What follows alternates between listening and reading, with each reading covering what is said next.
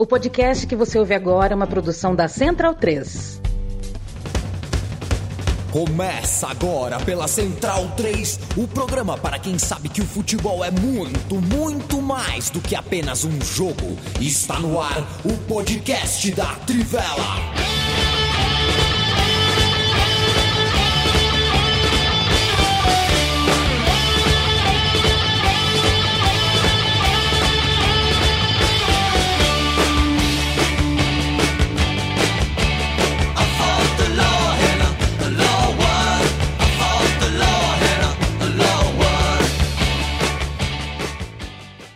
Você sabe que a gente está aqui assistindo futebol, né? Porque quinta-noite a gente entra no ar e quinta-feira não para de ter jogo nenhuma hora do dia, né? E tem, acabei de perceber um daqueles lances que é, é, são pênalti e não são pênalti. Tem esse lance, né? Como é que você vai entender o futebol? Como é que você vai explicar o futebol para as pessoas? Tem jogada que é pênalti e não é ao mesmo tempo. Muito bem-vindo, muito bem-vindo, amigo e amiga da Trivela e da Central 3. A voz de Leandro e a mim, este que vos fala, está um pouco anasalada porque pegou friagem, segundo denúncia de minha mãe, é, que ainda não está ligada que o busão que vem do Rio de Janeiro para São Paulo é fechado, né? Janela fechada. Não peguei friagem, eu peguei ar condicionado. Isso pode ter sido. É, mas tô meio gripadinho, vocês me desculpem, acho que não vamos ter grandes prejuízos, porque eu também não tô com aquela voz horrorosa toda, não, mas também não vou chegar ao nível de um Felipe Lobo. É, completa o time Leandro Stein Bruno Bonsante. Hoje estamos sem o Matias Pinto e é noite de 28 de abril de 2022 para quem está ao vivaço com a gente em videocast. Depois que a gente grava ao vivo, a gente sobe em forma de podcast. Talvez você esteja nos ouvindo desta forma mais tarde na quinta ou ao longo da sexta-feira, do sábado, do domingo. Se tiver ouvindo a gente na segunda-feira, camarada, tá tarde. Segunda-feira vem outro episódio, você pode estar tá mais atualizado, até porque hoje vamos falar de partidas da terça, partidas da quarta, Champions League na cabeça. Bruno Bonsante! Oi! Tudo bom? Tudo bem, e você? Tudo Como bem. Como é que tá em São Paulo? Tá com saudade? Não, não, não tava. Engraçado, não? é, não tava com saudade.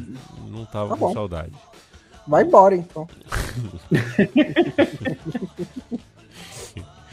tá que é assim, né? É. Felipe Lobo Batista, é, que posição você ficou na Copa Jorge Campos? É, meu time caiu nas quartas de final, que é o primeiro mata-mata, né? Perfeito. Mas meu time tava bom, viu? É, é que eu, eu, eu tava ruim, porque meu joelho tava machucado, mas meu time tava bom. O meu ficou deu. entre os 10 primeiros. Tinham 10. Tinha os 10 primeiros, né? Um abraço a toda a Rapaze da Copa Jorge Campos. Faltou a mim lá pra né, a gente bater uma bola. Olha, mas... eu já fui. Na, próxima eu vou te convidar eh, quando abrirem. Véspera, tá antes bom. de abrir a inscrição, eu já vou te convidando. Tá, eu, eu desculpa. Você eu vai já- ter que falar que não quer ir mesmo. É que eu moro, é que eu moro em, em, em- né, eu moro em Maceió, mas eu já cheguei aí em Copa Trifon no meu aniversário. Já aconteceu Ah, né? isso, né? É verdade. Já e também, na, na primeira que você jogou, que você jogou do meu time, você foi direto da Várzea ainda. Você Fui. jogou uma bola na Várzea, depois foi lá ainda. Fui. Me arrastei um pouquinho, mas fui. É, eu tô enrolando aqui, é que tá, tá meio granulado, mas tá, o Stein tá aí com a gente, né? Faz o polegar aqui, tá com a gente. Leandro Stein tá com a Ah, gente. tá. Boa noite, Leandro Stein. Boa noite. Tô com uma camisa hoje um pouco diferente aí para fazer homenagem para o Exeter City. Foi o primeiro adversário da seleção brasileira, né, em 1914, que conquistou o acesso na quarta divisão do campeonato inglês. Vai disputar a terceirona depois de 10 temporadas e tem uma história legal além desse fato da seleção, mas também por ser um clube que é administrado pelos próprios torcedores, né? Os torcedores assumiram num momento de grave crise, de risco de bancarrota, depois que Uri Geller, aquele mesmo, aquele, o mágico, o entortador de colher, era o presidente. Que não é o ponta E do aí o Flamengo. É, é o Uri Geller, o Uri Geller, original. O original. O Bala. É. E, e o time, enfim, depois, por causa dos outros proprietários, o time entrou numa grave crise, teve proprietário saindo preso. Os torcedores salvaram o clube. E aí, nesse processo todo, Agora é um momento mais estável, o clube vai construir um CT de 2 milhões de libras, tem categorias de base muito qualificadas, né? O, o Wally Watkins é uma cria da base, o Wally Watkins do, do Aston Villa. É, o Ethan Ampadu, o Ethan Ampadu também é outro jogador que saiu da base e é uma conquista de acesso com a chance de título ainda, né? Vai ter uma disputa paralela com o Forest Green Rovers, que também chama atenção pelo projeto sustentável que dá certo em campo também. É, mas pode ser o primeiro título desde 1990 de um clube que nunca passou da terceirona e vai voltar para a divisão que disputou grande parte de sua história, uma, uma história bem legal do Leicester City.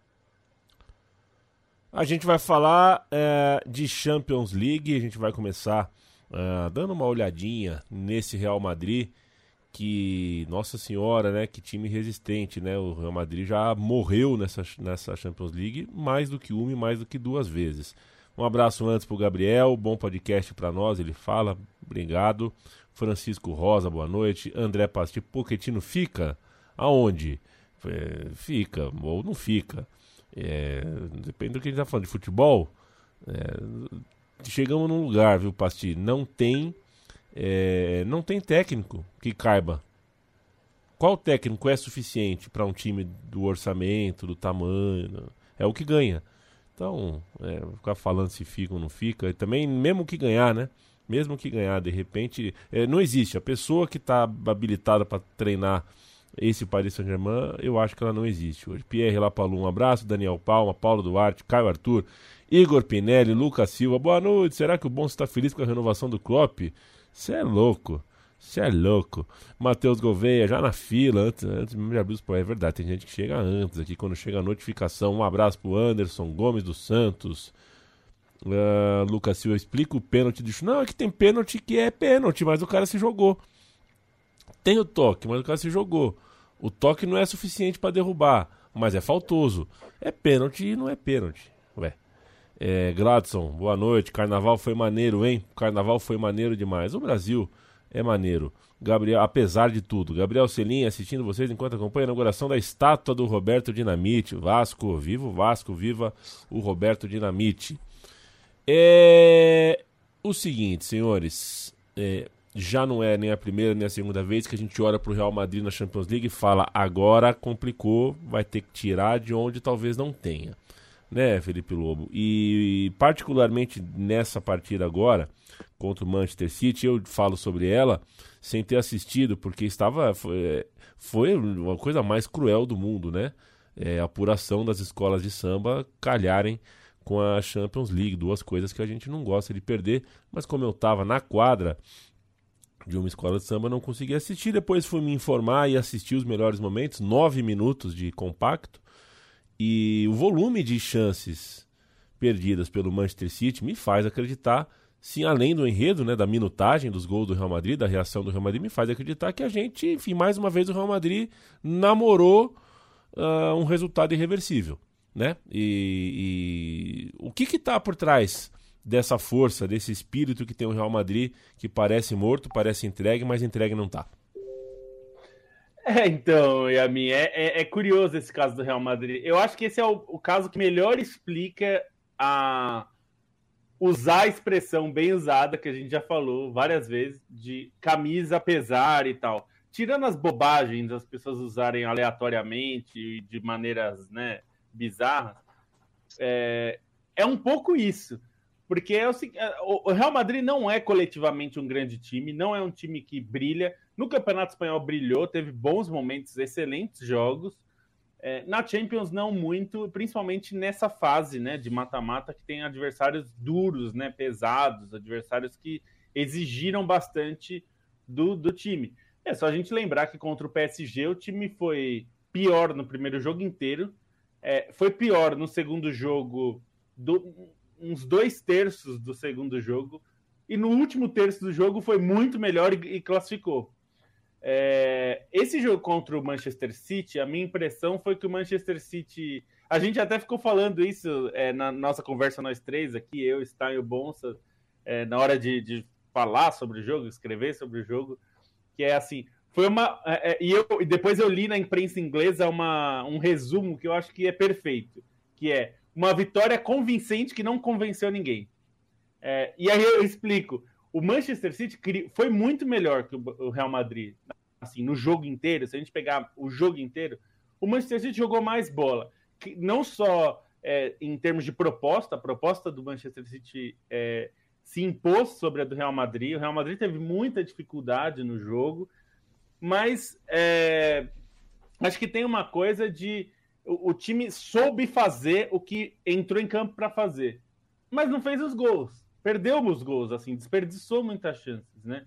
E esse time do Real Madrid, o, o Guardiola falou depois do jogo de forma bem é, clara, que é a seguinte: esse time ele te pune porque tem muita qualidade, né? Ele, tem, ele tem capacidade de tirar lances e aproveitar bem as chances se elas aparecerem.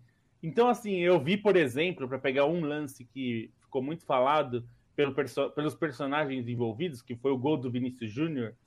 É, teve muita gente falando, pô, o Fernandinho tomou um drible desse, humilhante e tal. Eu vou te dizer assim, eu acho que todos os laterais direitos, todos, pode pegar o Alexander Arnold, é, que para mim hoje talvez seja o melhor, mas pode pegar qualquer lateral bom que você tem na sua cabeça, lateral direito, ele provavelmente tomaria o drible também. Porque a, a, o mérito do lance é do Vinícius. Ah, e aí eu, é, é, é isso que o Real Madrid tem, que é muito forte. São jogadores em alto nível e que individualmente são muito fortes. Não foi uma jogada trabalhada, pensada, uma ideia de jogo que era exatamente isso que o, o, o Real Madrid queria fazer. Na verdade, foi um lance, uma bola recuperada, acionaram o Vinícius e o Vinícius deu um drible de corpo que é assim, é muito difícil de você é, chegar, né? A gente sabe, né, Ami? A gente que joga, é, todo mundo aqui joga bola, tal. Se você vai marcar alguém que é muito rápido, é muito mais rápido do que você, você não vai querer correr, apostar corrida com, essa, com esse jogador, porque você vai perder, ainda mais com muito campo. Então você tenta antecipar. Só que como você antecipa um drible de corpo que é feito para surpreender, né? Que o Vinícius Júnior vai em direção à bola, não toca na bola, dá um drible. Então, quer dizer, é um mérito muito grande do, do jogador que faz, né? Claro que dá para antecipar, não é que não dá. É que é muito difícil. É, então, é, o Real Madrid tem isso. Tem um jogador é, no, no auge pleno da carreira, que é o Benzema, vivendo um momento iluminado, talvez o melhor do mundo. O Vinícius, que está jogando uma bola absurda. E, e outros jogadores que é, variam ali entre si, mas tem o Modric, que nesse jogo nem foi tão bem. Aí você tem é, o Fernando Mendy, lateral esquerdo, que nesse jogo foi bem, é um jogador muito bom, se machuca muito, mas ele é muito bom, tanto que tomou a posição do Marcelo. É, aí você tem é, o Casemiro não jogou e, e, ele faz muita falta, então ele faz bastante diferença em campo, até por isso você espera uma, um jogo diferente na, na volta. Então o Real Madrid tem esses caras e eles aproveitam as chances e é muito acima da média o aproveitamento do Real Madrid. Acho que é, é isso que eles têm, que é muito diferente. É, eles aproveitam muito melhor as chances do que os adversários. E então, mesmo numa proposta coletiva melhor, um jogo que eles foram piores, claramente piores do que o rival, mas saíram com 4 a 3 Quer dizer, eles estão completamente vivos na eliminatória e podiam ter tomado 4 a 1 E não seria um absurdo se eles tomassem 4 a 1 pelo jogo que o City fez. Então é, é, é isso que o Real Madrid tem, né? Ele sobrevive. É, é uma daquelas questões que, assim, quando acontece uma vez, beleza, quando acontece duas, ok. Quando acontece três, tem que começar a olhar e pensar, tipo, o que, que tem de constante, né, nesse, essa, não pode ser acaso, né, nessa capacidade do Real Madrid de conseguir dar essas reviravoltas. E, e aí eu acho que, é lógico que existe uma certa organização no time, porque é, o, claro. o cara do Antilote não está é, no auge da carreira dele, mas ele não é né, também um farsante, ele sabe armar times. É, e, e, e, existem, e eu, eu, houve vários jogos do Campeonato Espanhol que o Real Madrid foi dominante, controlou o jogo. É que nesses jogos contra os grandes adversários que disputou no mata-mata, houve muitos períodos em que o Real Madrid estava completamente perdido, né? Para existir essas reviravoltas, também precisa existir os momentos em que o Real Madrid está muito mal e deixa o adversário sair na frente. E isso aconteceu, até o próprio Benzema disse, né, que era um time que não estava pressionando, estava sem intensidade nos primeiros 25 minutos e levou dois gols contra o City. A questão é que um time que leva dois gols contra o Manchester City, que tem a capacidade de passar os outros 80 minutos rodando a bola e você nunca vai alcançar, conseguir se recuperar é algo incrível. E aí é justamente Duas isso. vezes, né, Bonsa? Duas vezes. Duas é. vezes. Não, Saiu na verdade, de, de três 2 a vezes. 0. É, é, que saiu de uma diferença de dois gols duas vezes, né? Abriram Exato. 2 a 0 depois o Manchester City chega a abrir 4 a 2 e de novo, né, vai buscar.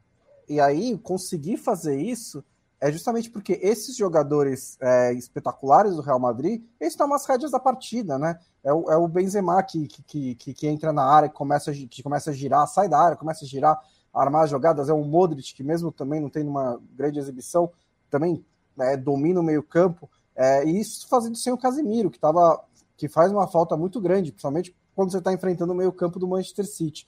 Então, é, é, é talvez pare na, no Bernabéu, porque o City é um grande time, mas é uma campanha para o torcedor do Real Madrid realmente ficar muito orgulhoso. Né? E é uma daquelas campanhas que explica por que esse clube tem 13 títulos europeus. Porque é um, é um clube que, mesmo em temporadas em que você não aponta para ele e diz ah, é um favorito à Champions League, consegue chegar na semifinal, consegue ficar a uma vitória no Bernabéu, de chegar a uma vitória por dois gols, de, de- chegar à final, uma vitória comum, de levar para prorrogação, aos pênaltis, aí vai saber o que vai acontecer, de chegar a uma final, e aí é mais um jogo 90 minutos. Então é por isso que o Real Madrid tem tantos títulos europeus, ele consegue, mesmo em temporadas mais é, médias, né, mais razoáveis, mais medíocres, fazer esse tipo de campanha.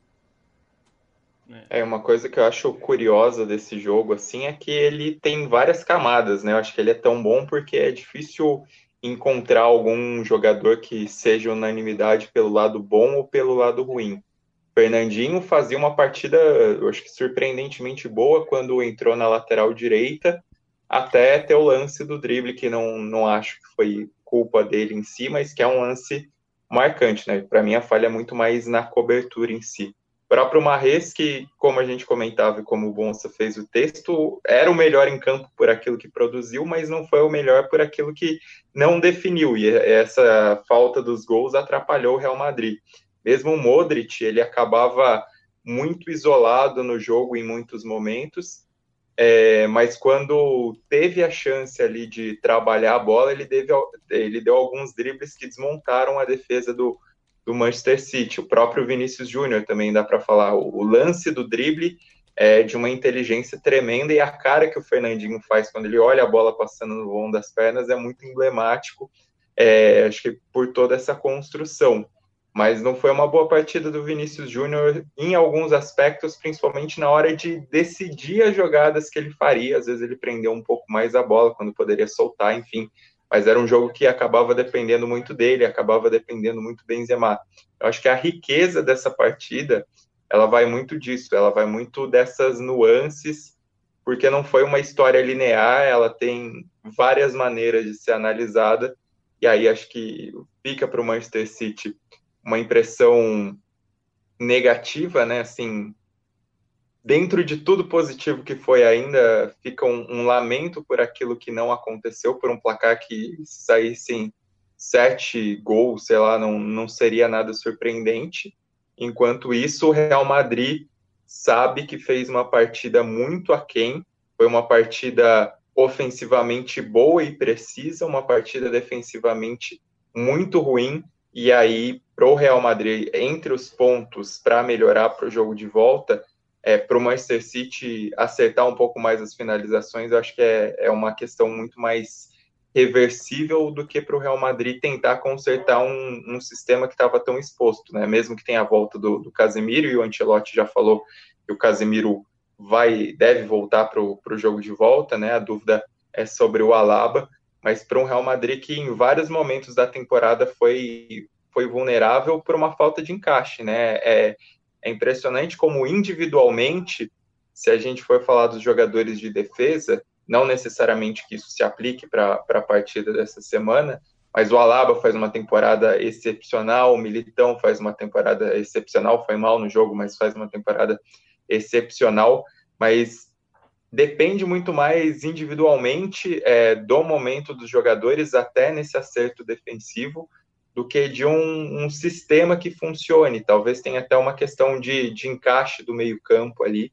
É, nesse jogo, principalmente, o meio-campo estava muito espaçado, a escolha do Ancelotti também não funcionou. O Modric foi quem produziu mais, principalmente por, por questão de esforço, né? Até pela participação no primeiro gol com uma roubada de bola e, e pela maneira como ele teve esses momentos dentro da partida, mas o resto do Real Madrid, principalmente no meio-campo, não funcionou, deixou o time vulnerável. E para mim a lição que fica para o jogo de volta é essa. Acho que para o Manchester City é algo é, mais simples de, de acertar, até porque o Manchester City ele apresentou uma quantidade de, de recursos táticos que foi difícil para o Real Madrid é, segurar, né, entre passagens, entre é, a movimentação que alguns jogadores faziam, assim, a movimentação do Kevin De Bruyne é, é, excepcional até pelo lance do gol, como demonstra. Mas a movimentação do Phil Foden também foi muito boa, é, o próprio entendimento do, do Fernandinho como lateral é, no, no, nos lances de apoio foi muito bom, o Marres foi, foi muito bem é, centralizando algumas jogadas, partindo em diagonal, então o Manchester City teve é, conseguiu ter esse funcionamento da engrenagem, esse funcionamento coletivo. O Real Madrid segue no confronto porque teve os caras, os, os grandes nomes, batendo no peito e chamando o jogo para si em momentos decisivos, e isso é o que acaba sustentando a situação do Real Madrid. E até pensando é, na, na questão do placar, né, outra coisa que a gente chegou a falar internamente, é que era importante para o Manchester City construir um placar maior, obviamente, pela quantidade de chances que criou. E, e se sabe que o ambiente do Bernabéu é algo difícil de, de se enfrentar. Mas a diferença mínima não quer dizer necessariamente que é, o Real Madrid vai ter uma garantia de, de uma vitória no Bernabéu, né? Principalmente por essa questão de acerto das equipes. O Manchester City demonstrou um acerto que o Real Madrid não teve, e isso, para mim, ainda é uma vantagem dentro do confronto. Uma, um ponto é o final de temporada do Manchester City está um pouco estranho, porque é perfeitamente possível que eles terminem com os dois principais títulos da temporada, né? Eles estão um empate da final da Champions e tem vantagem na Premier League, mas há um, um ar de que alguma coisa está estranha na máquina, né? Que aqui que o time, o, time não está perfeitamente em ordem, porque pelas, pelos duelos contra o Liverpool, por esse tipo de, de permitir que o, que o Real Madrid encoste nesse, nesse, nesse duelo semifinal e alguns tropeços também em rodadas recentes da Premier League, pelo menos não recentes, mas antes do confronto direto contra o Liverpool, é, dá um sinal de, de, de, de, time vulnerável, né? O que é muito estranho, porque, como eu disse, é um time que pode terminar com os dois principais títulos da temporada, mas nesse momento não parece estar em um lugar muito bom na temporada. É, e só para finalizar, acho que essa coisa do Real Madrid, o Real Madrid tem uma mentalidade que é o que a gente fala de que fortalece, né? O time grande como o Real Madrid, que tem a história que tem o Real Madrid e tem o histórico recente do Real Madrid, o jogador que tá ali, isso o Benzema falou, né? Ele falou: a gente sempre acredita que vai conseguir. Sempre. Então o time estava jogando pior que o adversário. Eles acreditam. O time tá, uh, tá sofrendo contra um adversário que é melhor do que eles hoje, que é o Manchester E eles acreditam. Então, essa é, é, é, é, tem uma questão de mentalidade individual, claro, mas nesse caso é muito a mentalidade do clube, né? É, eles acham que vão ganhar porque são o Real Madrid, afinal de contas, né? É, é algo muito mais difícil, que a gente vai falar agora do Villarreal, por exemplo. O Villarreal é, acreditar que vai ganhar do Liverpool em casa por dois gols é muito mais difícil. É, é muito mais difícil para o time é, achar que isso é possível. O Real Madrid perdeu o jogo e saiu sorrindo ainda, porque acha que, acha que vai ganhar o segundo jogo. Pode não ganhar, acho que até não vai ganhar, mas é, é, é eles acreditam. O Villarreal, para o Villarreal, para o jogador jogando ali com a camisa do Villarreal, é muito mais difícil. Mesmo que faça 1 a 0 no Liverpool, vai ficar ainda com aquela sensação, putz, a gente não pode errar porque senão. E aí, se o Liverpool bate uma bola na trave, os caras, ih, rapaz. É, é, isso, é muito difícil. Essa é. é, a parte intangível do futebol. Intangível. Intangível. A primeira vez que eu vi. Na... Opa, desculpa. A gente tava dizendo que a primeira vez que eu ouvi intangível na escola, eu não sabia o que era, não. Eu criei a, o significado na minha cabeça. Mas para isso serve a escola, né? Para isso serve a escola. Um abraço pro Wilson Menezes. Fala que o real é chato demais. E aí tá desvalorizado, né, Wilson? Aconteceu alguma coisa aí desde 2018 que prejudicou. Thales Arruda, Joel Cruel ou Henrique Dourado? O Ceifa. Eu prefiro o Jael, a não ser que seja pênalti. Juliano Máximo, salve galera, salve você também. City vai tropeçar no final de semana, diz o Hélio, aumentando o inferno astral. Tá bom o campeonato inglês e o italiano também. Obrigado, Bolonha, colocou um foguinho no jogo é, na reta final aí da, da competição. O, o, o Bruno Bonsante, quem, quem foi maior, Jorge Wilstermann ou São Paulo? Uh, tipo. As pessoas. As pessoas. pessoas. É. é. é como São Paulo não existe, né? Nunca existiu. Olha. Pô, né? Foi o apóstolo, pô. O apóstolo. Né? Supostamente. Tem até, a... é, tem até as cartas. Tem, tem foto. Tem foto. Eu não sei, eu não sei se ele. A, acho que a parte questionável é se ele é santo. Agora, acho que é, ele então. existiu, então. né? Sei lá, né? ai, né? Mas ai. acho que ele existiu. Jorge Wilson. Existe um homem chamado Paulo, certo? Isso eu, isso eu, eu concedo. Isso. Sim, sim, é o apóstolo Paulo, era um isso homem. Viveu e morreu.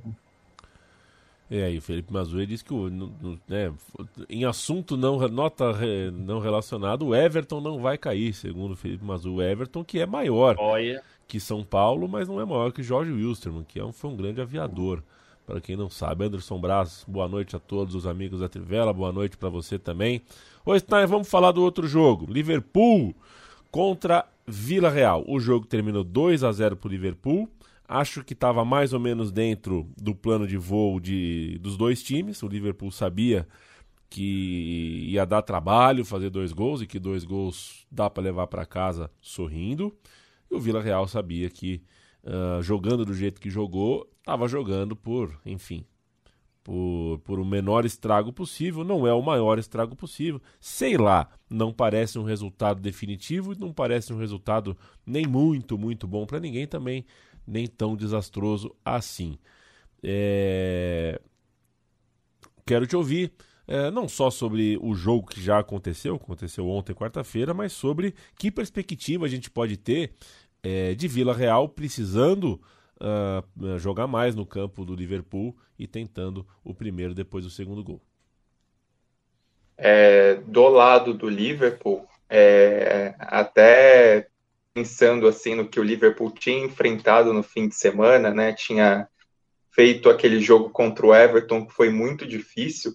É, no fim das contas, foi uma preparação, né? Pensando é, na maneira como o jogo se desenvolveu, na maneira como o Liverpool se portou, e o Villarreal é um time que marca muito bem, que marca melhor que o Everton, mas não quis entrar na cabeça do Liverpool como é, o, o, Everton tinha feito, né? Então, até assim, eu senti algo até acima do esperado esse domínio do Liverpool pela maneira como o time sufocou, pela maneira como o time jogou, pela maneira como criou oportunidades, o, o placar acabou sendo barato, né, dentro das circunstâncias, do, dos gols anulados, do que o time conseguiu ter de volume de jogo, até acho que os 2 a 0 ficam baratos, e o Liverpool, é, dentro disso, teve um Thiago Alcântara de novo estelar, né, o Thiago Alcântara é, vem encadeando partidas excelentes, essa é mais uma, e ele é correspondente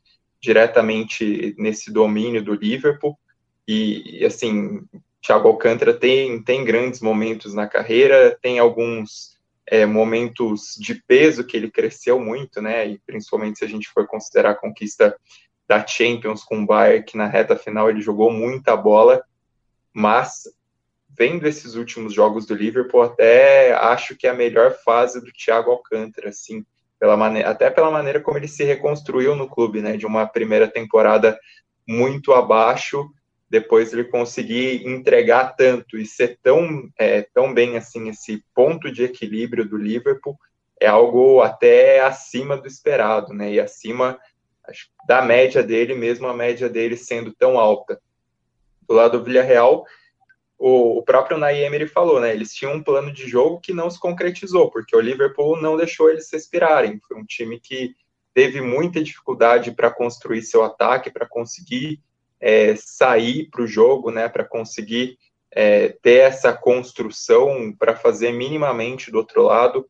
A ausência do, do Gerra Moreno é um, um, peso grande, né? O time sentiu falta de um jogador muito importante é, nesse trabalho ofensivo, nesse explorar espaço, nessa construção, e restou se defender. Foi um time que defensivamente ainda conseguiu se segurar, principalmente pela atuação da zaga, né? O, o Albiol e o Paul Torres são caras de um altíssimo nível, por mais que o Rulli transmitisse uma insegurança, e esse, essa insegurança pareceu afetar o time em diversos momentos. O time pareceu se afundar à medida que o, o dava algumas é, vaciladas ali atrás.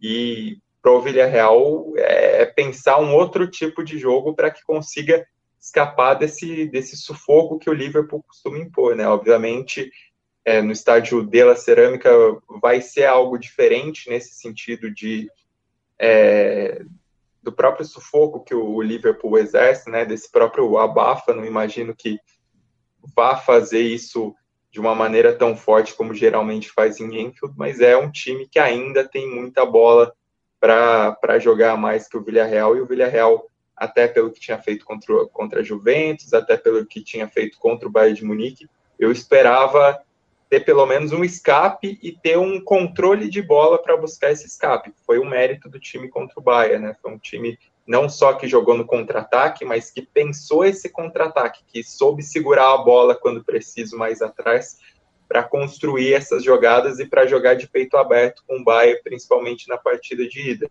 Vai ser algo que vai ter que fazer contra o Liverpool, vai ter que fazer dar certo muito mais, né? Os erros que aconteceram na ida contra o Bayern não podem acontecer nessa volta. É um time que vai jogar numa pressão que não tinha enfrentado necessariamente nesses mata-matas, considerando que o, os resultados de ida, né, um empate, uma vitória, acabaram sendo positivos para o Villarreal. E por fim, vale destacar também é, a invasão da torcida, né? Pensar que uma cidade de 50 mil habitantes botou 3 mil pessoas em Liverpool.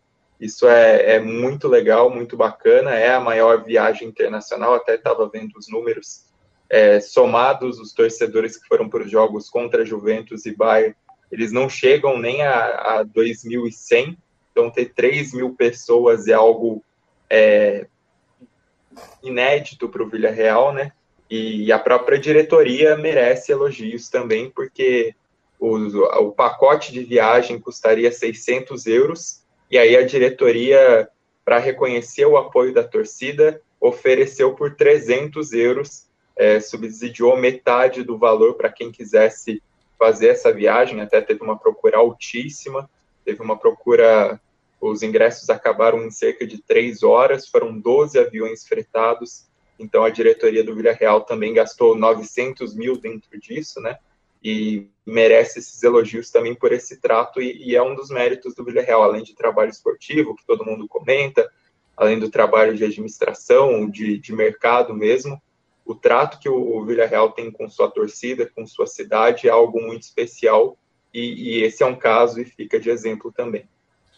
É, eu vejo muito jogo do Liverpool e o forte do Liverpool é, essa, é a pressão, né? O pressing. E eu vou dizer que eu não sei se eu já vi ele funcionar tão bem quanto nesse jogo contra o Villarreal.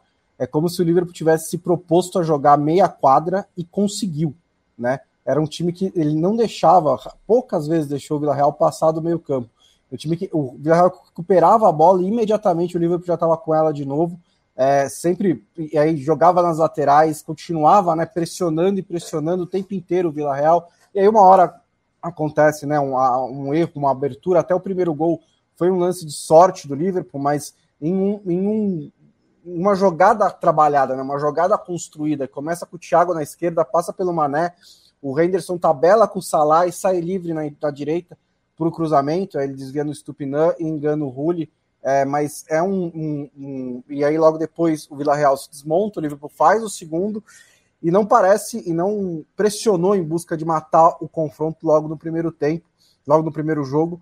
Vila Real até depois do 2 a 0 teve um pouco mais de saída, mas ainda foi muito em lançamento, muito em lances é, casionais. E aí eu acho que realmente, acho que dá para juntar as duas notícias dessa semana, né? Que é a renovação do Klopp com esse jogo contra o Vila Real, porque tá muito claro que, que esse Liverpool, depois de uma temporada de baixa na temporada passada, ele tá de novo no seu auge, né? No seu auge de físico, no seu auge técnico, no seu auge tático e mental. Ele tá mais uma vez competindo como ele estava competindo antes da temporada passada. E aí você ainda tem o Klopp por mais quatro anos para manter esse, esse, essa pegada.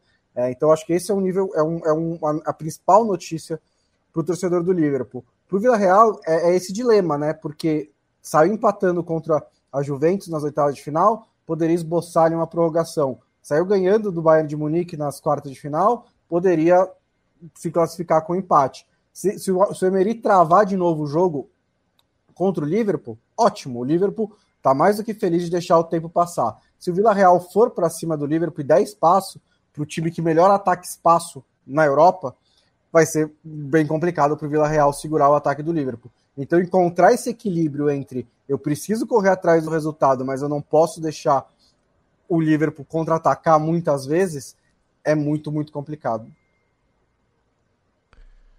Perfeito. É, a gente, enfim, é, é, quais são as datas? É, inverte, né? Joga o Liverpool na terça, né? Agora, né?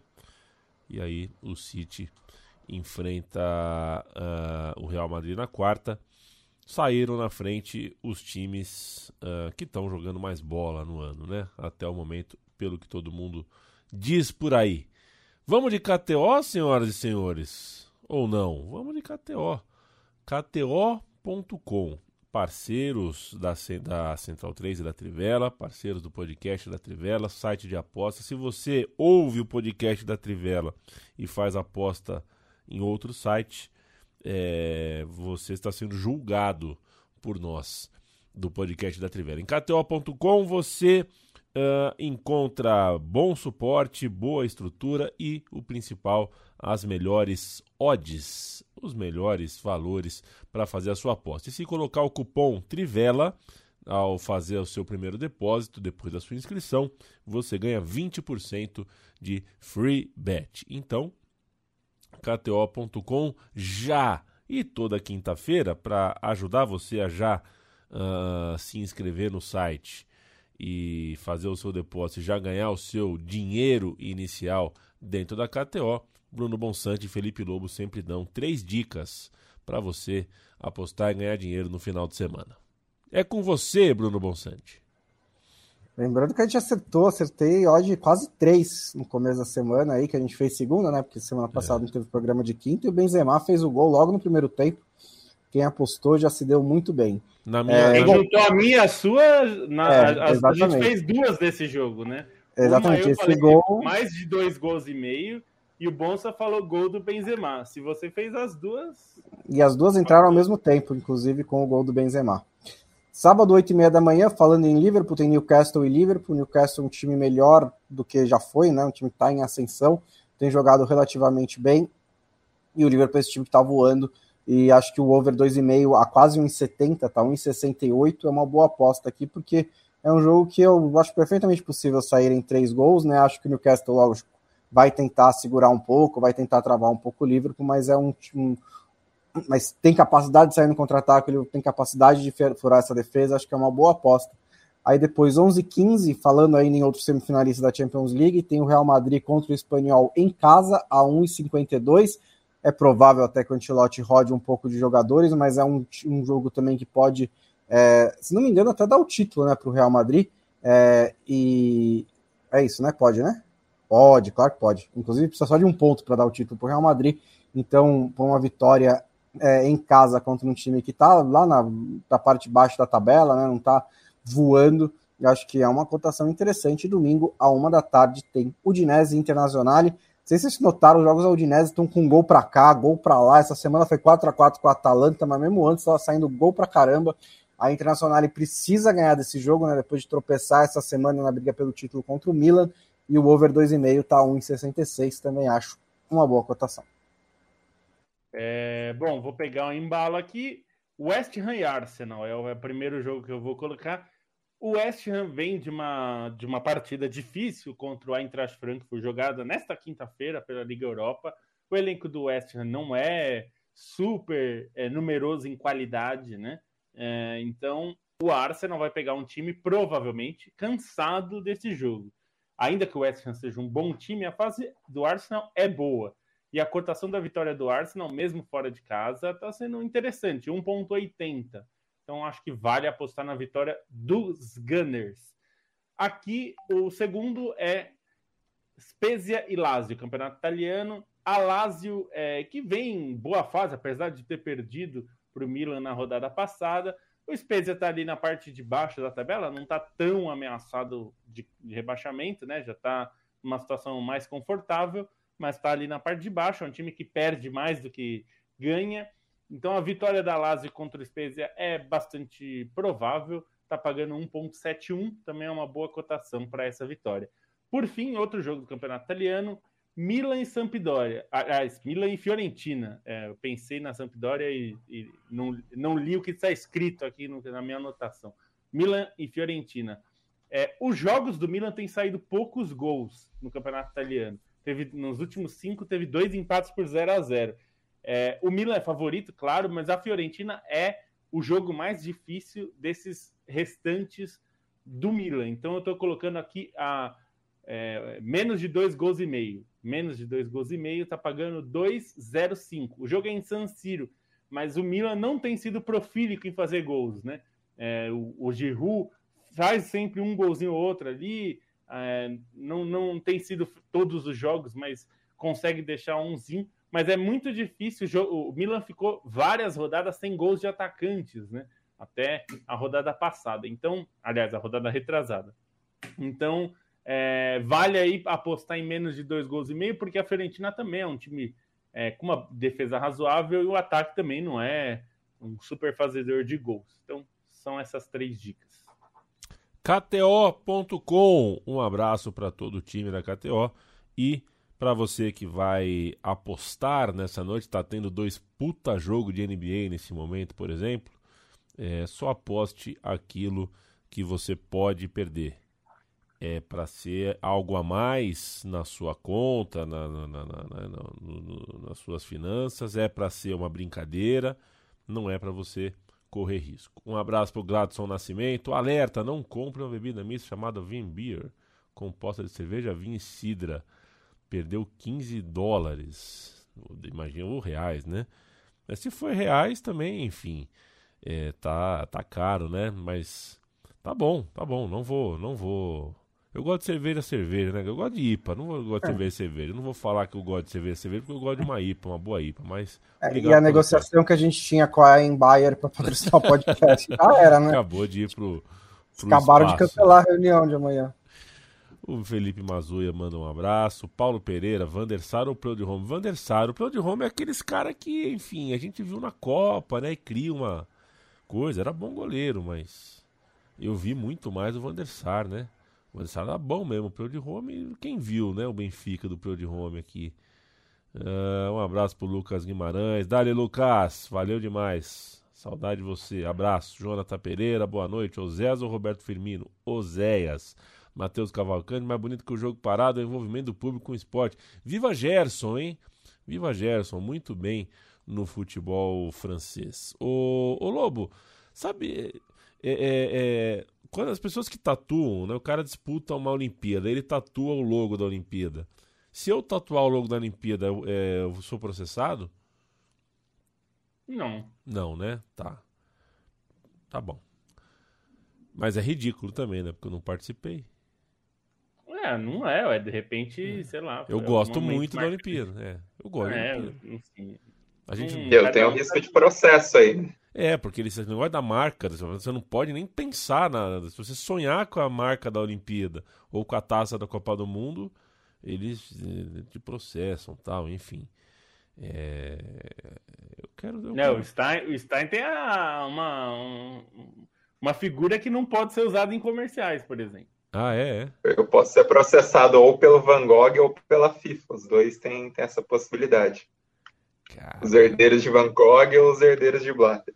Caralho, será que o Leandro Stein tem um Van Gogh tatuado na, na costela, mano? Será? Enfim. O Bruno Bonsante. Oi. O Corinthians venceu o Boca Juniors. Uma partida é, à parte, o óbvio tamanho das duas torcidas e camisas, o que já faz o jogo ficar quente, né? O torcedor corintiano saiu de casa rumo a Itaquera ou rumo ao encontro dos amigos para ver pela TV, disposto a desentalar é, uma partida de nove anos atrás contra esse mesmo Boca Júnior. Tinha uma coisa ali é, né, o jogo do Amarila e tudo mais. Isso fez com que uh, o jogo fosse muito, muito quente. O Corinthians jogou bem, venceu o time argentino é, por 2 a 0 Venceu. E assim, eu tenho gostado das atuações do Corinthians na Libertadores, de, tirando a primeira, né? Que foi a derrota pro Always Ready, mas as duas seguintes eu achei bem um time bem maduro, bem é, ciente do que das suas qualidades, né, dos seus defeitos. É um time que é, tem uma chegada muito forte com, com o Fagner pela direita, tem o Renato Augusto girando ali, finalizando de fora da área. Uma defesa que está boa na Libertadores, né? Também nesses últimos dois jogos, deu muito pouca coisa para o Boca Juniors. Boca Juniors, assim, um time muito fraco, né? Assim, me decepcionou a atuação do Boca né, em Itaquera. Teve poucas chegadas, poucos contra-ataques. O Corinthians ficou muito confortável. E teve dois gols do Maicon, né? Que é uma, um desses reforços que apareceu de repente no Corinthians, né? Ele estava no Shakhtar Donetsk, aconteceu a guerra, e ele foi um dos que saiu para encontrar outro clube, está emprestado ao Corinthians e fez dois gols. É o primeiro em outro cruzamento do Fagner pela direita. É, foi uma, no geral, assim, uma atuação muito interessante do Corinthians contra um adversário que até tecnicamente não é tão bom, né? Não está num momento muito bom, mas é, é, de tradição, né? É pesado sempre jogar, receber o Boca Juniors na sua casa. E acho que o Corinthians lidou muito bem com esse desafio. Em outra partida da mesma competição, é, a gente viu, e aí eu chamo Stein para falar, o Atlético Mineiro empatando com o Del Valle. Já são dois empates do Atlético Mineiro. Jogou bem contra o América Mineiro, talvez merecesse melhor sorte. É, não sei se jogou bem contra o Del Valle. Jogou bem contra o Del Valle, Stein?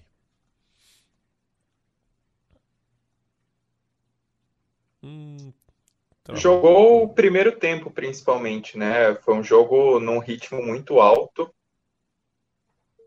Travou? Não, tá Agora rolando, voltou, tá agora voltou.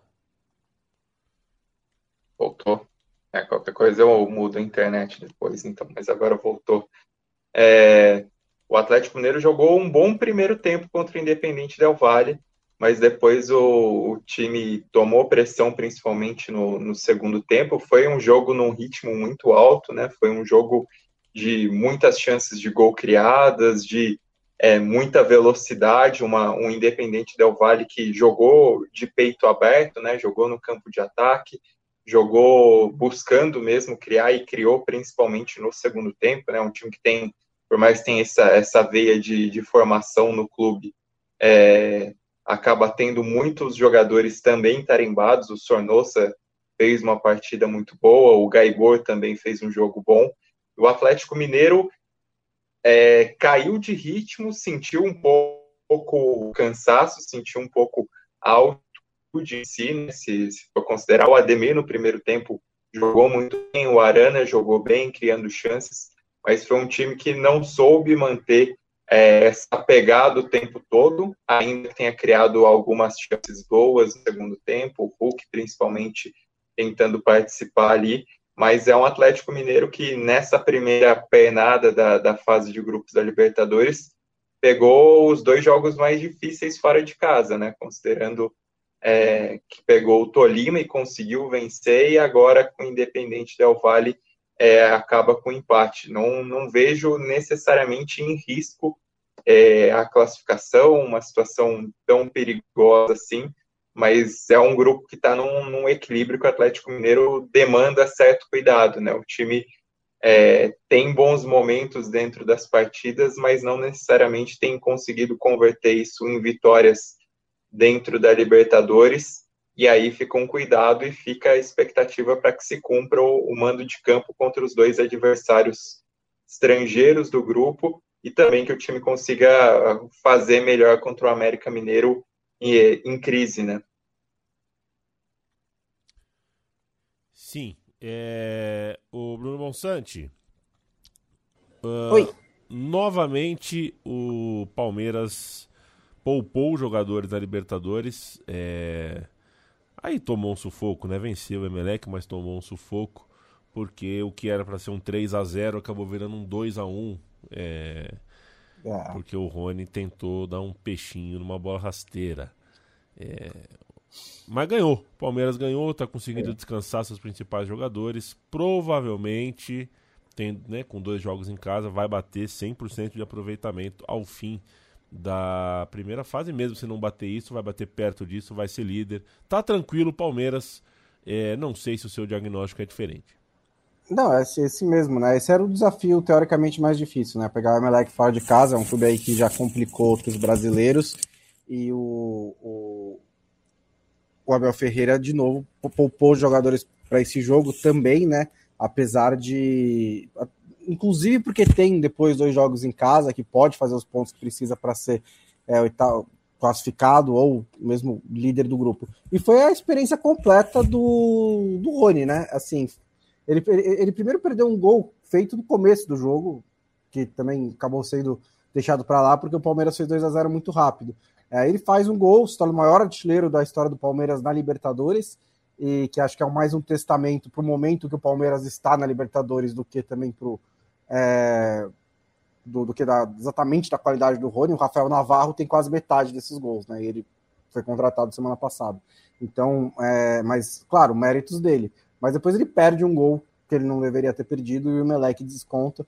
É, e aí fica um jogo nervoso para o Palmeiras, né? O Everton fez uma grande defesa, é, o Emelec estava rondando a área do Palmeiras, é, depois, mas o Palmeiras conseguiu meio que é, esfriar essa pressão do Emelec, mesmo antes do gol do Breno Lopes, que foi um gol completamente por acaso, depois o Breno Lopes perdeu um outro gol também, que poderia ser o 4 a 1 mas é, daqui para frente acho que meio que não faz diferença, né? O Palmeiras precisa aí de uma vitória, um empate, duas vitórias para garantir um primeiro lugar.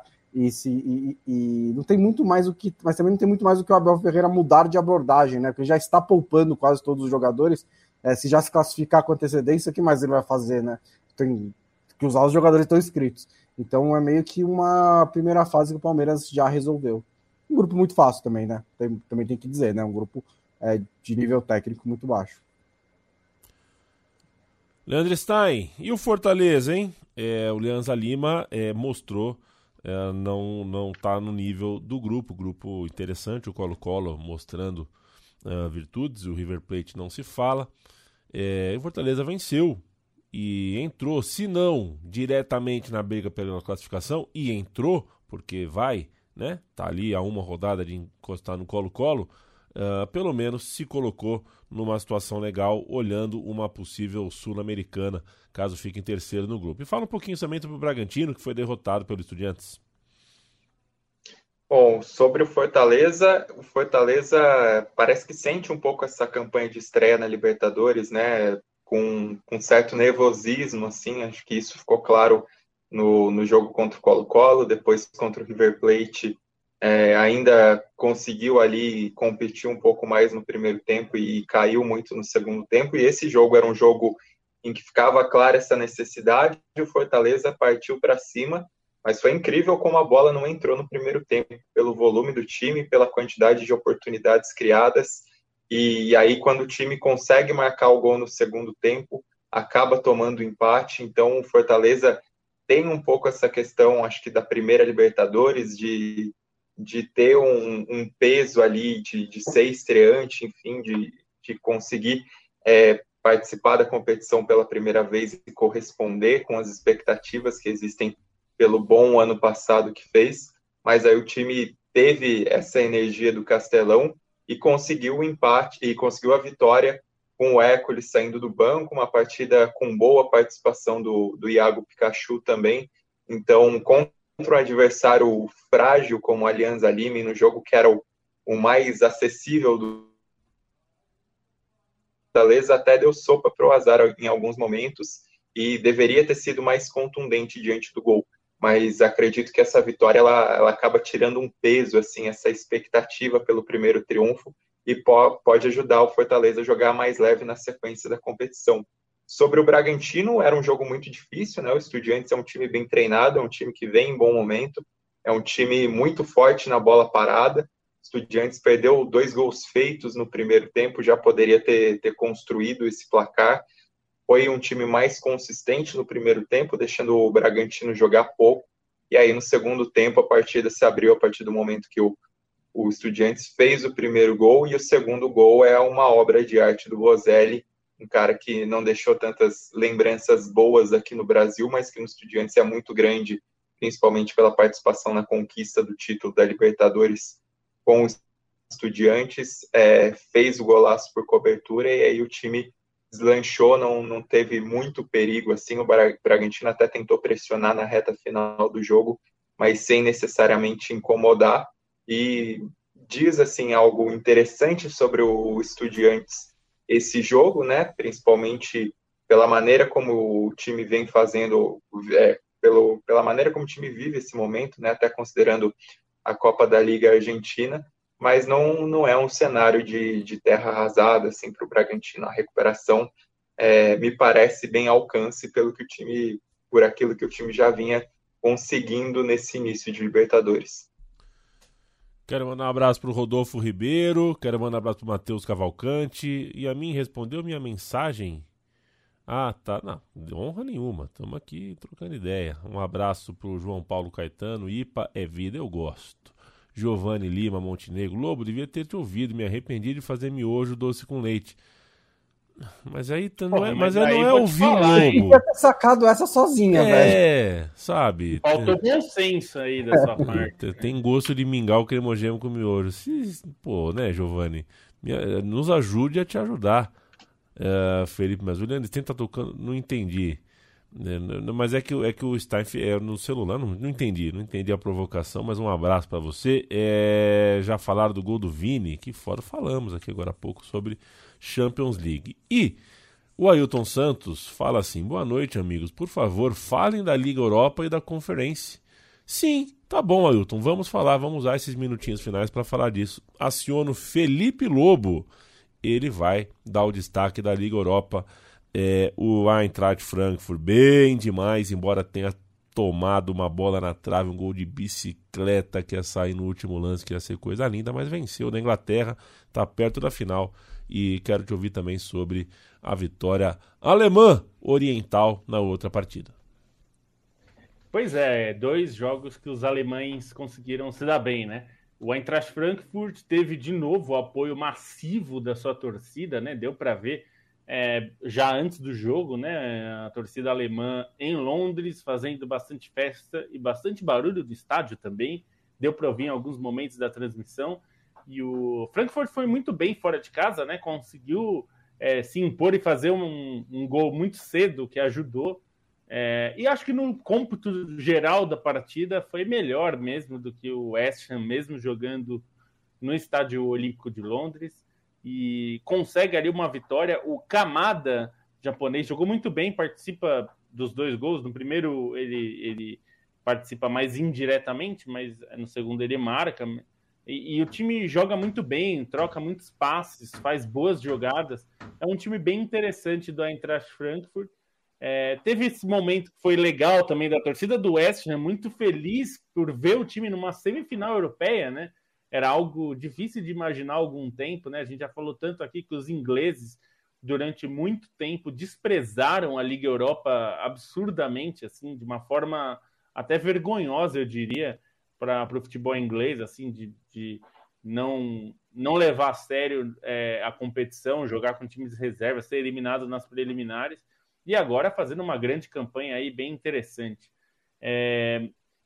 E aí, o outro jogo é, é, é, engraçado, né? Porque eu imaginava o Leipzig se impondo muito mais ao, em relação ao Rangers, né? Que é um time bem mais fraco tecnicamente. E, mas o Rangers naquela, naquela história de propostas, né, a proposta do, do Rangers encaixou muito mais do que a do Leipzig. É, o Rangers foi para se defender mesmo e não ficou tomando pressão, não. Na verdade, é, em boa parte do jogo, o Leipzig não conseguia criar chances de gol. Né? O, o Rangers se colocou na defesa de uma forma muito segura, muito tranquila até. É, claro, teve, teve chances, não é que não, não é que o Leipzig não teve chances. Uma chance foi muito clara, né? Que foi do, do Nkunku, que tem sido um dos melhores jogadores é, da temporada europeia, não só do Leipzig, né? Ele tem sido um dos grandes destaques em todas as ligas aí, ele tem jogado muito bem. Ele fez uma lindíssima jogada, passou por vários jogadores, passou inclusive pelo goleiro, mas aí já estava um pouco desequilibrado e bateu para fora, né? Uma chance bem clara. É, e o gol acabou saindo de um jeito, né, pouco esperado, que foi um chute de fora da área do Angelim. E o Leipzig sofreu, mas venceu. É, o, o, Rangers é um time que consegue se defender bem, mas vai precisar fazer algo que fez contra o Braga, é, contra o Leipzig, né? Ou seja, é contra um adversário muito melhor, né? E vai ser bem mais difícil. O Leipzig é um time, eu acho até que é o melhor time desse, desses quatro semifinalistas. Eu acho que é o time tecnicamente mais interessante desses quatro, mas sofreu bastante. Venceu, que é muito importante, é muito. É, é, é, é crucial, eu diria, para passar, conseguir vencer em casa. Agora vai para o Ibrox e lá no Ibrox o que a gente vai ver é uma torcida muito participativa, né? A torcida do Rangers, assim como a do West Ham, vai fazer muita festa de ver o time numa semifinal europeia, vai fazer é muito barulho, mas acho que na bola o Leipzig é melhor e o Frankfurt acho que é bastante melhor, assim, foi bem melhor do que o West Ham. É, não é que sobrou, mas é, foi superior o tempo todo, né? Até controlou o jogo é, razoavelmente ali. Então, é, a gente tem uma grande chance de uma final alemã na Liga Europa, né? É, um, os times alemães não têm conseguido ganhar as competições europeias, a segunda competição europeia nesse caso, né? E a gente pode ter uma final alemã em Sevilha. É, o que seria interessante, porque são duas torcidas aí que acho que vão fazer bastante festa. Lembrando que o Leipzig nunca ganhou um, time, um título de primeira grandeza, né? E pode ganhar dois esse ano. Está na final da, da Copa da Alemanha também, além da Liga Europa. Vamos falar de conferência um pouquinho, Leandro Stein. É, acho que o destaque é evidente. É, não teve jogo mais uh, quente nesse planeta Terra hoje do que Feyenoord e Olympique de Marselha. Duas torcidas uh, muito entusiasmadas. A gente já falou aqui quando pintou essa semifinal, né? Que sorte que deu a Conference de encontrar times uh, tão... tão é, tão, tão quentes né, para uma semifinal. Esse foi o grande jogo, mas quero te ouvir também sobre o outro confronto da semifinal da Conference League. É, são times que estão valorizando muito a competição, né? Isso é perceptível pelo clima das torcidas, pela maneira como os times têm se portado em campo. Esse Feyenoord e Olympique de Marseille foi um, um jogaço, assim, em oportunidades criadas, em é, na maneira como os times se alternaram em campo, né? Até com dois times com propostas ofensivas, com um jogo mais direto, ainda que o Feyenoord conseguisse ocupar um pouco mais o campo de ataque. O jogo que poderia ter pendido para qualquer um dos lados pela quantidade de chances criadas. E esses 3 a 2 do Feyenoord são bastante interessantes por aquilo que o time tem apresentado, né? O melhor representante holandês, no fim das contas, nessa temporada europeia, numa temporada que Ajax e PSV muitas vezes tiveram mais olhares ao redor, mas o Feyenoord tem bom, bons jogadores, tem boas promessas, tem um estilo de jogo bastante interessante. E, e nesse jogo, para mim, teve o, o Dessers foi um dos destaques, né, o centroavante, mas foi mais uma grande atuação do, do Sinisterra que vem arrebentando pelo clube nessa nessa conference em especial, ele tem feito grandes partidas, chegou a marcar um golaço de fora da área no outro jogo, tem feito um carnaval em vários jogos, e é até pensando na seleção colombiana, né? Muita gente lamenta um pouco pelo Luiz Dias não estar presente na Copa, mas talvez fosse um momento interessante também de ver outros caras, como por exemplo o Sinisterra, como por exemplo o Morelos do do, do, Rangers, que é um cara que também poderia ser, ser importante nesse momento de transição da Colômbia, e que são caras que também podem ajudar é, um pouco mais para frente. No Olympique de Marseille, é, o, o, time teve alguns apagões no jogo, mas construiu boas jogadas, teve o Payet muitas vezes chamando essa partida para si, criando bons lances. Bamba Dieng desperdiçou ótimos passes do Paê ao longo da noite e teve o Gerson participando dos dois gols. É, não foi uma partida tão boa dele assim, mas ele acabou sendo pontualmente decisivo e pela diferença no placar e, e pelo que os dois times apresentaram, a impressão é que não tem nada definido para o reencontro no, no Velodrome, né? E, e até pensando é, na maneira como, de novo, os jogos de ida de Conference League Europa é, mantêm um grande equilíbrio, né? Placares apertados. Na outra partida, Leicester e Roma, a Roma começou tomando uma pressão de início, mas marcou um gol muito cedo, né? O, o Zalewski fez uma baita jogada ali pela, pelo lado esquerdo. O Pellegrini também fez um, um jogo muito bom e marcou o gol. Depois disso, a Roma se defendeu com muita competência, conseguiu segurar o Leicester, conseguiu evitar as chances de gol do Leicester.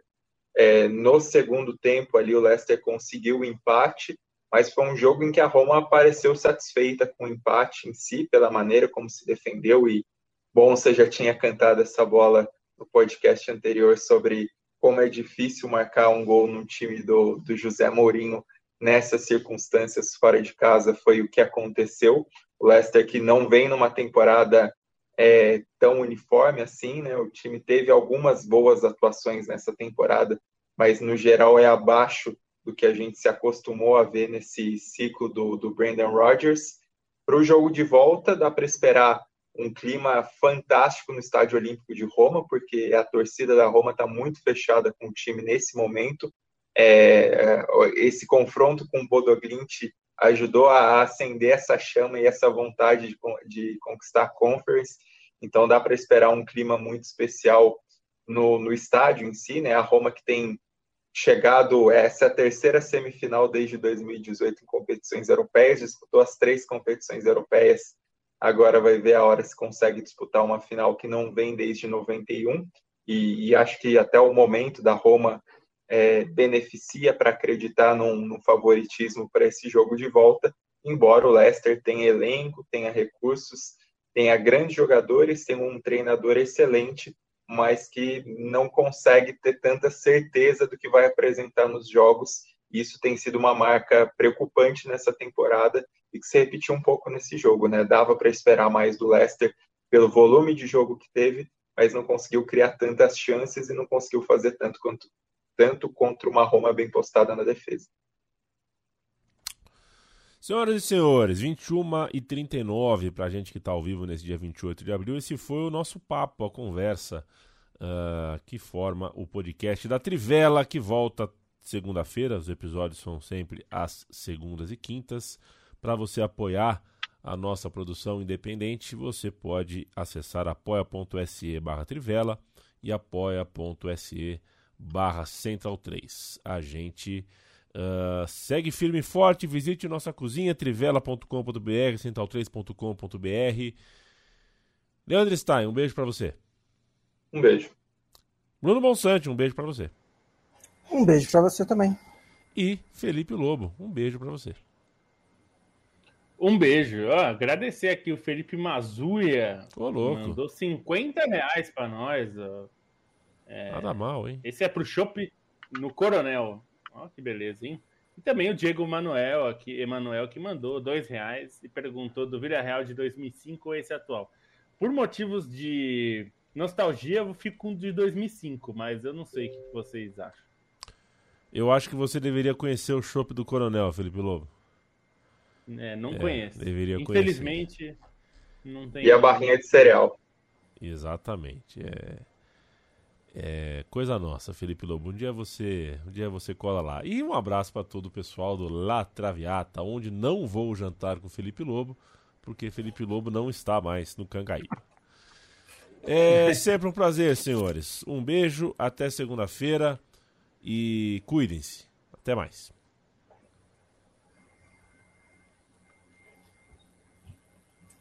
Boa.